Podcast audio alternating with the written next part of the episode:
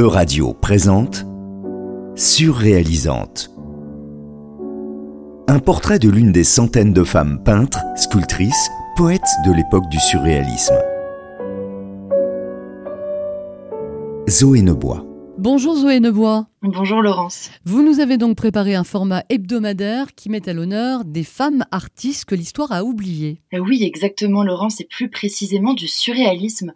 Alors nos auditeurs connaissent sûrement ce mouvement artistique et littéraire du début du XXe siècle. On l'étudie souvent à l'école. Une date clé 1924, publication du Manifeste du surréalisme par André Breton. Un vent de renouveau souffle sur l'art et la littérature, des choses qu'on n'avait jamais vues avant, l'écriture automatique, les cadavres exquis, l'exploitation des rêves, l'expression libre des fantasmes, de l'inconscient, basée sur les théories de la psychanalyse mouvement euh, international, il a particulièrement rayonné en Europe avec des groupes de création hyperactifs à Paris, Londres, Barcelone, Bruxelles ou encore Bref, il est difficile d'être passé à côté des récitations de poèmes de Paul Éluard, Louis Aragon ou Robert Desnos et les peintures de Salvador Dali, Johan Miro et Magritte font aujourd'hui partie des œuvres vendues les plus chères sur le marché de l'art. Sûrement qu'à l'énumération de ces grands noms, des souvenirs vous reviennent, mais il n'y a pas quelque chose qui vous choque? Ben si, il n'y a que des hommes, non? Bah oui, si beaucoup d'œuvres surréalistes sont aujourd'hui des classiques connus du grand public, elles sont quasiment toujours celles d'artistes masculins.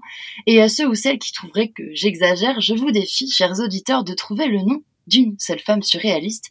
Eh bien, je mets ma main à couper que soit vous n'en trouverez pas, ou alors que vous penserez à des figures comme Nouche Éluard ou Gala, il y a de grandes chances pour que vous les connaissiez comme ayant été les épouses des célèbres muses d'hommes surréalistes, en l'occurrence Paul Éluard et Salvador Dali. Et pourtant, nous, chez Gala, font partie d'une immense galaxie de centaines d'artistes femmes qui ont participé, de près ou de loin, à ce grand mouvement artistique. Et oui, des femmes créatrices surréalistes, il y en a eu Des peintres, des poètes, des sculptrices, des dramaturges. Et il faut dire que ce mouvement aux mœurs progressistes a aussi été révolutionnaire pour les femmes. Il aura laissé un espace de création qu'elles n'avaient jamais eu auparavant. Alors certes, elles ont vécu pour la plupart dans des sociétés sans avoir le droit de vote, le droit à un compte en banque, le droit de travailler sans autorisation d'un père ou d'un mari, le droit à l'IVG.